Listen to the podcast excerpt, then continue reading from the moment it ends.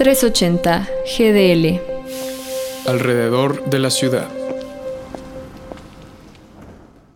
Las pintas se han vuelto un referente de las protestas feministas que atraviesan mi propia historia y la de miles de mujeres que a través del reclamo por una sociedad más justa y segura han posicionado en la agenda pública el tema de la violencia contra las mujeres. Dejarse ver en el espacio público es uno de los objetivos del graffiti, así como es una de las herramientas o estrategias más importantes para el movimiento feminista y que fungen como un reflejo del enojo, impotencia y hartazgo de sobrevivir a la violencia e impunidad en México. A pesar de que algunos códigos penales contemplen las pintas como un delito o falta administrativa, en la opinión de Alejandra Cartagena, abogada y representante del Comité de América Latina y el Caribe para la Defensa de los Derechos de la Mujer, CLADEM, el graffiti es parte de la libertad de expresión como herramienta comunicativa, y en el caso de las marchas feministas ha sido una forma de denuncia frente a la violencia feminicida, ya que no solo ha permitido visibilizar la misma, sino también apropiarnos de los espacios públicos. Frente a la intervención de los espacios públicos como lugares de protesta, surgen narrativas por parte de las autoridades y apoyadas por algunos medios de comunicación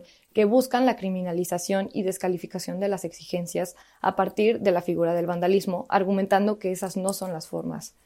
Por ello, Alejandra afirma que dejar de lado el fondo de las intervenciones, priorizando el impacto visual, es un mecanismo de control y censura.